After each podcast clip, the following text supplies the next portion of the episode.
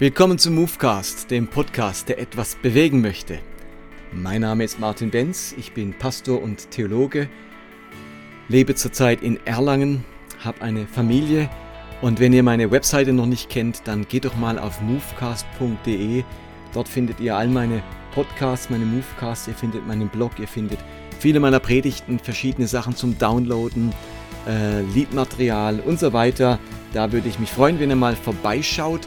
Ansonsten finde ich es cool, wenn ihr Movecast oder diese Webseite weiterempfehlt. Ich bekomme immer wieder E-Mails von Leuten, die sich bedanken für Movecast und dabei berichten, dass sie eine Freundin oder äh, jemand aus der Gemeinde oder ein Verwandter auf Movecast aufmerksam gemacht hat. Das finde ich natürlich klasse und freut mich sehr.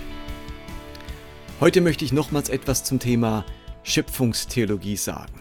Ich habe letzte Woche ein Online-Seminar besucht zum Thema Sabbat. Das war ja auch das Thema der Allianzgebetswoche in diesem Jahr 2022.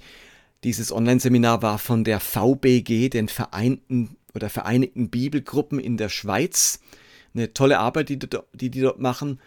Und dabei hat der Referent einige Sachen über den Sabbat erzählt, die mich doch sehr inspiriert haben und bei mir nochmal ein Nachdenken über diesen Sabbat ausgelöst haben und ich dann auf etwas gestoßen bin, wo nochmal helfen kann in dieser Unterscheidung zwischen schöpfungstheologischem Denken und erlösungstheologischem Denken. Und wenn ihr das noch gar nicht mitbekommen habt, dann würde ich euch vorschlagen, zunächst einmal Movecast 129 anzuhören, weil ich dort das grundlegend erstmal erkläre, was der Unterschied ist zwischen diesen beiden Denkarten. Der Sabbat ist für das Judentum, man kann auch sagen für das Alte Testament, von ganz zentraler Bedeutung. Er ist theologisch von grundlegender Bedeutung und auch für den Vollzug des Glaubens, den Vollzug des religiösen Lebens steht der Sabbat im Mittelpunkt.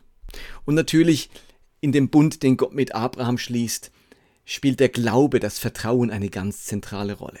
Aber der Bund, der dann mit Mose geschlossen wird, der hat als Grundlage dann doch das Gesetz, die Torah, die bis heute von ungeheurer Bedeutung ist für das Judentum. Und aus dieser Torah mit ihren, mit ihren 613 Geboten und Verboten sticht das Sabbatgebot ganz entscheidend hervor. Es bestimmt den Vollzug von Glaube, von Gottes Beziehung im Alltag der Juden. Der Sabbat ist einerseits die Unterbrechung des Alltags, um sich eben auszuruhen, um zur Ruhe zu kommen, diese Unterbrechung, diese Zwecklosigkeit am Sabbat, wo ich keine schöpferische Arbeit vollbringen soll. Und gleichzeitig ist es aber auch die Fokussierung, die Konzentration auf die Gottesbeziehung, auf die Grundlagen des Glaubens, auf die Freude. Und insofern bestimmt der Alltag doch ganz stark den Rhythmus alttestamentlichen und jüdischen Lebens. Es heißt zum Beispiel im Talmud, im Traktat Shabbat, wenn Israel zwei Sabbate in rechter Weise beachten würden, sofort würde es erlöst. Also dieser Gedanke, der Sabbat ist so zentral, wenn ganz Israel den nur zweimal in richtiger Weise einhalten würde, würden sie sofort erlöst werden.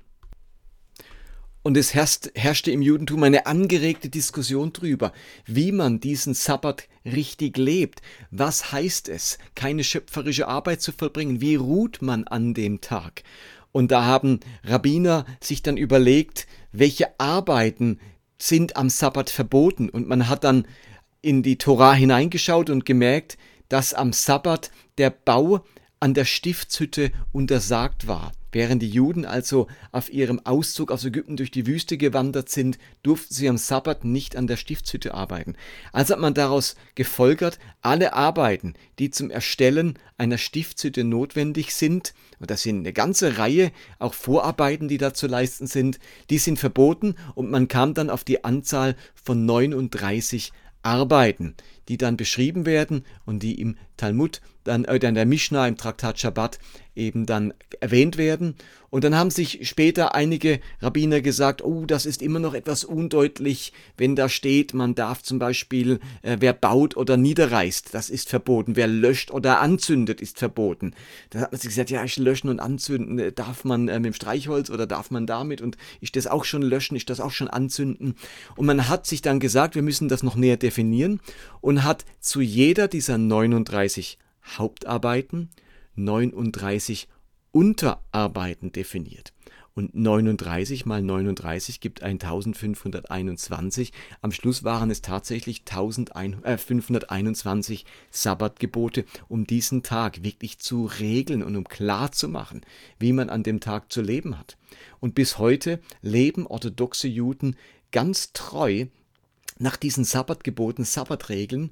Und das ist Zentrum ihrer, ihres religiösen Glaubens. Das ist Zentrum ihrer Gottesbeziehung. Da beginnt der Sabbat am Freitagabend und äh, das ist ein großes Fest in der ganzen Familie. Man geht in die Synagoge, man feiert Gottesdienst. Also wirklich, der Sabbat steht im Zentrum des jüdischen Glaubens. Es gibt auch die jüdische Tradition, die davon spricht, dass der Sabbat die Krone der Schöpfung ist. In unserem Denken ist ja der Mensch die Krone der Schöpfung. Am sechsten Tag hat Gott den Menschen gemacht als letztes Schöpfungswerk und deswegen sind wir die Krone der Schöpfung, stehen über der gesamten Schöpfung. Im Judentum wird das etwas anders gesehen. Gott hat nämlich zwar am sechsten Tag den Menschen gemacht, aber am siebten Tag hat er den Sabbat erschaffen. Hat er den Sabbat gemacht. Und darum gilt für ganz viele Juden der Sabbat als Krone der Schöpfung. Der Sabbat ist also dem Menschen übergeordnet. Der Mensch steht unter dem Sabbat. Und aus dieser Überlegung hat sich dann auch sozusagen das Sprichwort oder die Denkweise entwickelt, dass der Mensch für den Sabbat da ist. Und nun heißt es ja im Neuen Testament von Jesus, dass er sagt, der Sabbat ist um des Menschen willen geschaffen, nicht der Mensch um des Sabbats willen. Also in der Denkweise, wenn der Sabbat die Krone der Schöpfung ist, dann ist alles zu dieser Krone, zu dieser Krönung der Schöpfung hin erschaffen. Also der Mensch ist um des Sabbats willen erschaffen, damit der Mensch den Sabbat halten kann. Und Jesus räumt mit diesem Denken auf, indem er eben formuliert, der Sabbat ist um des Menschen willen geschaffen. Diese Denkweise, dass was als letztes kommt, die Krönung ist und deswegen alles andere dem untergeordnet oder dem hinzugeschaffen ist, die ist nach Jesu Meinung falsch, sondern sagt, der Mensch ist die Krone der Schöpfung und der Sabbat wurde geschaffen für den Menschen. Der soll dem Menschen Gutes tun, aber nicht andersrum, dass der Mensch jetzt äh, dazu da ist, den Sabbat richtig zu halten. Und genau deshalb ist es auch so spannend, einmal hinzuhören, wie der Sabbat biblisch-theologisch begründet und hergeleitet wird. Das ist nun wirklich interessant. Es gibt nämlich eine biblisch-theologische Herleitung für diesen Sabbat, warum man den Sabbat halten soll. Und dazu muss man noch wissen, dass das Sabbatgebot in der Tora gleich zweimal vorkommt. Die zehn Gebote, in denen ja das Sabbatgebot, in, die das Sabbatgebot integriert ist, diese zehn Gebote tauchen zweimal auf. Sie werden zum ersten Mal in 2. Mose, also Exodus Kapitel 20 formuliert und sie werden nochmals formuliert, diese zehn Gebote, in 5. Mose Kapitel 5, also Deuteronomium Kapitel 5. Wir haben interessanterweise zweimal die Auflistung der zehn Gebote und wenn man sich nun diese beidemalige Auflistung anschaut, stellt man einen interessanten Unterschied fest. Und darum möchte ich euch erstmal die, die Verse aus 2. Mose vorlesen und dann aus 5. Mose. Hört mal gut hin, ich kann euch gleich sagen, die ersten zwei, drei Verse sind genau gleich, erst im letzten Vers ist es dann unterschiedlich. Ich lese zunächst einmal die Verse aus 2. Mose 20 von 8 bis 11. Da heißt es, Denke an den Sabbattag und halte ihn heilig. Sechs Tage sollst du arbeiten und all deine Arbeit tun. Der siebte Tag aber ist ein Sabbat für den Herrn deinen Gott. Da darfst du keinerlei Arbeit tun, weder du, selbst noch dein Sohn oder deine Tochter, dein Knecht oder deine Magd, noch dein Vieh oder der Fremde bei dir in deinen Toren. Denn in sechs Tagen hat der Herr den Himmel und die Erde gemacht, das Meer und alles, was in ihnen ist. Dann aber ruhte er am siebten Tag. Darum hat der Herr den Sabbattag gesegnet und ihn geheiligt.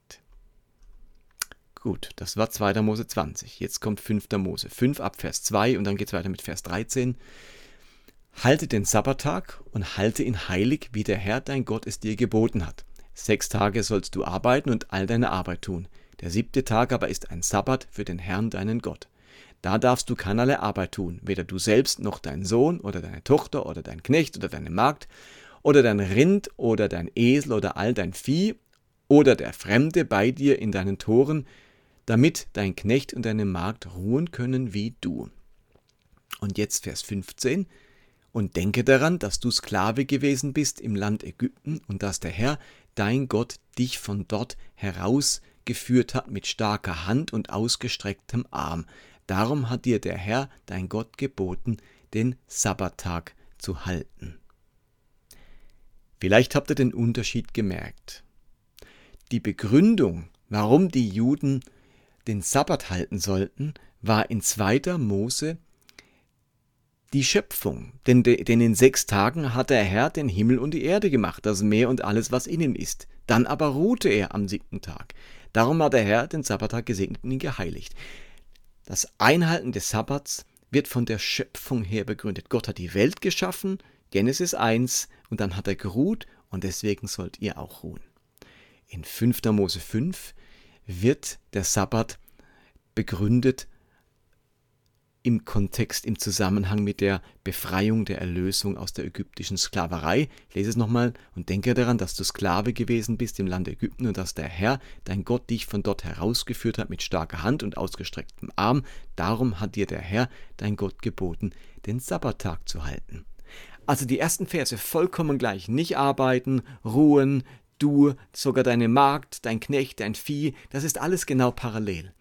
In der theologischen Begründung, in der inhaltlichen Begründung unterscheiden sich dann die beiden Texte äh, aus den zehn Geboten. Und ich könnte es jetzt einfach mal so sagen. In, in, in, in Exodus wird der Sabbat schöpfungstheologisch begründet. In Deuteronomium wird der Sabbat erlösungstheologisch oder befreiungstheologisch begründet. Also in Exodus sollen die Juden den Sabbat halten aufgrund der Überlegung, dass in der Schöpfung etwas passiert ist, nämlich da wird geschaffen, da wird etwas hervorgebracht, da ist man schöpferisch tätig und am Ende braucht es dieses Innehalten, dieses Pausetasten drücken, das Halten, das ist ganz wichtig für den Lebensrhythmus, der abgeleitet wird von dem Rhythmus in der Schöpfung. Sechs Tage arbeiten, ein Tag ruhen, also eine schöpfungstheologische Begründung für den Sabbat. In Deuteronomium hingegen beschreibt Gott, dass er die Israeliten erlöst hat aus der ägyptischen Gefangenschaft. Er hat sie befreit, er hat sie herausgeführt. Dort ist ein ungeheuer wichtiger Erlösungsakt geschehen. Hier steht die Erlösung Gottes. Äh, im, im, im, Vordergrund. Sein Volk wurde erlöst durch die starke Hand Gottes. Und um diese Erlösung zu feiern und ihrer zu gedenken und sie einzubauen in den Alltag des Judentums, sollen sie den Sabbattag halten. Hier ist der Sabbat also vor allem erlösungstheologisch begründet. Die Erlösung steht hier im Mittelpunkt. Ihrer soll gedacht werden. Die Tatsache der Erlösung und der Befreiung soll fokussiert werden. Auf die soll sich konzentriert werden an diesem Sabbat. Und daraus ergeben sich dann bestimmte Gebete oder Gesänge oder Rituale, um diese Erlösung zu gedenken. Genauso wie bei der schöpfungstheologischen Begründung in Exodus sich ebenfalls Gebete und Gesänge und Rituale entwickeln, um der Schöpfung zu gedenken und um dieses Lebensrhythmuses zu gedenken. Und es ist doch jetzt ungeheuer spannend, dass so ein zentrales Element des jüdischen Glaubens, der jüdischen Religiosität, auf der ganz vieles wurzelt und fußt in, im Judentum, dass genau dieses Element, nämlich die Sabbatheiligung, doppelt hergeleitet und begründet wird. Also es reicht offensichtlich der Torah nicht aus, den Sabbat nur erlösungstheologisch herzuleiten und zu begründen. Sie haben sich gesagt, dass das erfasst nicht alles, was der Sabbat bedeutet. Wir müssen ihn auch schöpfungstheologisch begründen. Oder ich könnte auch andersrum sagen, da war erst die schöpfungstheologische Begründung und man hat gemerkt, das ist ganz wichtig und zentral, aber das reicht nicht aus. Wir haben doch ein anderes ganz zentrales Element unseres Glaubens, nämlich die Erlösung. Und darum muss der Sabbat auch erlösungstheologisch begründet und hergeleitet werden. Erst dann steht der Sabbat auf beiden zentralen Beinen. Erst dann wurzelt er in beiden Elementen, die unseren Glauben so zentral ausmachen, nämlich das schöpfungstheologische Denken und das erlösungstheologische Denken. Also das Judentum ist sich bewusst, das zentrale Element unseres Glaubens, der Sabbat, muss doppelt begründet werden, schöpfungstheologisch und erlösungstheologisch. Und nun spielt für uns im Neuen Testament seit Jesus der Sabbat nicht mehr diese zentrale Rolle für unseren Glauben. Jesus eben selber sagt ja, der Mensch ist nicht um des Sabbats willen da, sondern der Sabbat um des Menschen willen. Und Jesus nimmt da eine deutlich liberalere Haltung zum Sabbat ein. Dafür haben wir andere Elemente, die für unseren neutestamentlichen Glauben, für unsere Jesus-Nachfolge von ganz entscheidender Bedeutung sind. Und es ist eben schwierig, wenn wir als Christen unseren ganzen Glauben, unsere ganze Glaubenspraxis, unsere Jüngerschaft, unsere Verkündigung, also all unsere zentralen Elemente nur erlösungstheologisch herleiten und begründen. Das ist zwar richtig und ich möchte das in keinster Weise abwerten, habe ich ja schon mal gesagt. Die erlösungstheologische Begründung und Herleitung unserer Glaubenspraxis, unserer Glaubensüberzeugungen, unserer Glaubensinhalte sind berechtigt, unbedingt erlösungstheologisch herleiten. Aber es fehlt etwas, wenn wir nur bei der erlösungstheologischen Sichtweise und Denkweise stehen bleiben. Genauso wie beim Sabbat brauchen auch wir für unseren neutestamentlichen Glauben, für unsere Jüngerschaft, für unsere Nachfolge, für unsere Glaubensüberzeugungen auch ein schöpfungstheologisches Denken. Wir müssen die Dinge, die wir tun, auch immer wieder schöpfungstheologisch herleiten und begründen. Und hier entdecke ich eben einen großen Mangel. Christen denken ganz stark erlösungstheologisch spielt sich alles ab um die Erlösung herum. Von der Erlösung her, die Christus vollbracht hat, wird alles hergeleitet und begründet. Und wer das in irgendeiner Weise zu wenig betont, dem wird sofort vorgeworfen, das Kreuz steht nicht in der Mitte und du vernachlässigst da etwas. Aber ich halte es für wichtig, dass wir auch die schöpfungstheologische Denkweise hinzunehmen in unseren Glauben, in unsere äh, Glaubensüberzeugung, in unsere Glaubenspraxis. Und worin da der Unterschied liegt, eben das Defizitorientierte und das Potenzialorientierte, das habe ich in Movecast 129 hergeleitet, möchte ich jetzt nicht nochmal alles tun. Mir ging es jetzt vor allem darum, deutlich zu machen, dass das zentrale Element des jüdischen Glaubens, nämlich der Schabbat, erlösungstheologisch und schöpfungstheologisch begründet wird. Und das zeigt mir, dass das Judentum erlösungstheologisch denkt, aber auch schöpfungstheologisch denkt.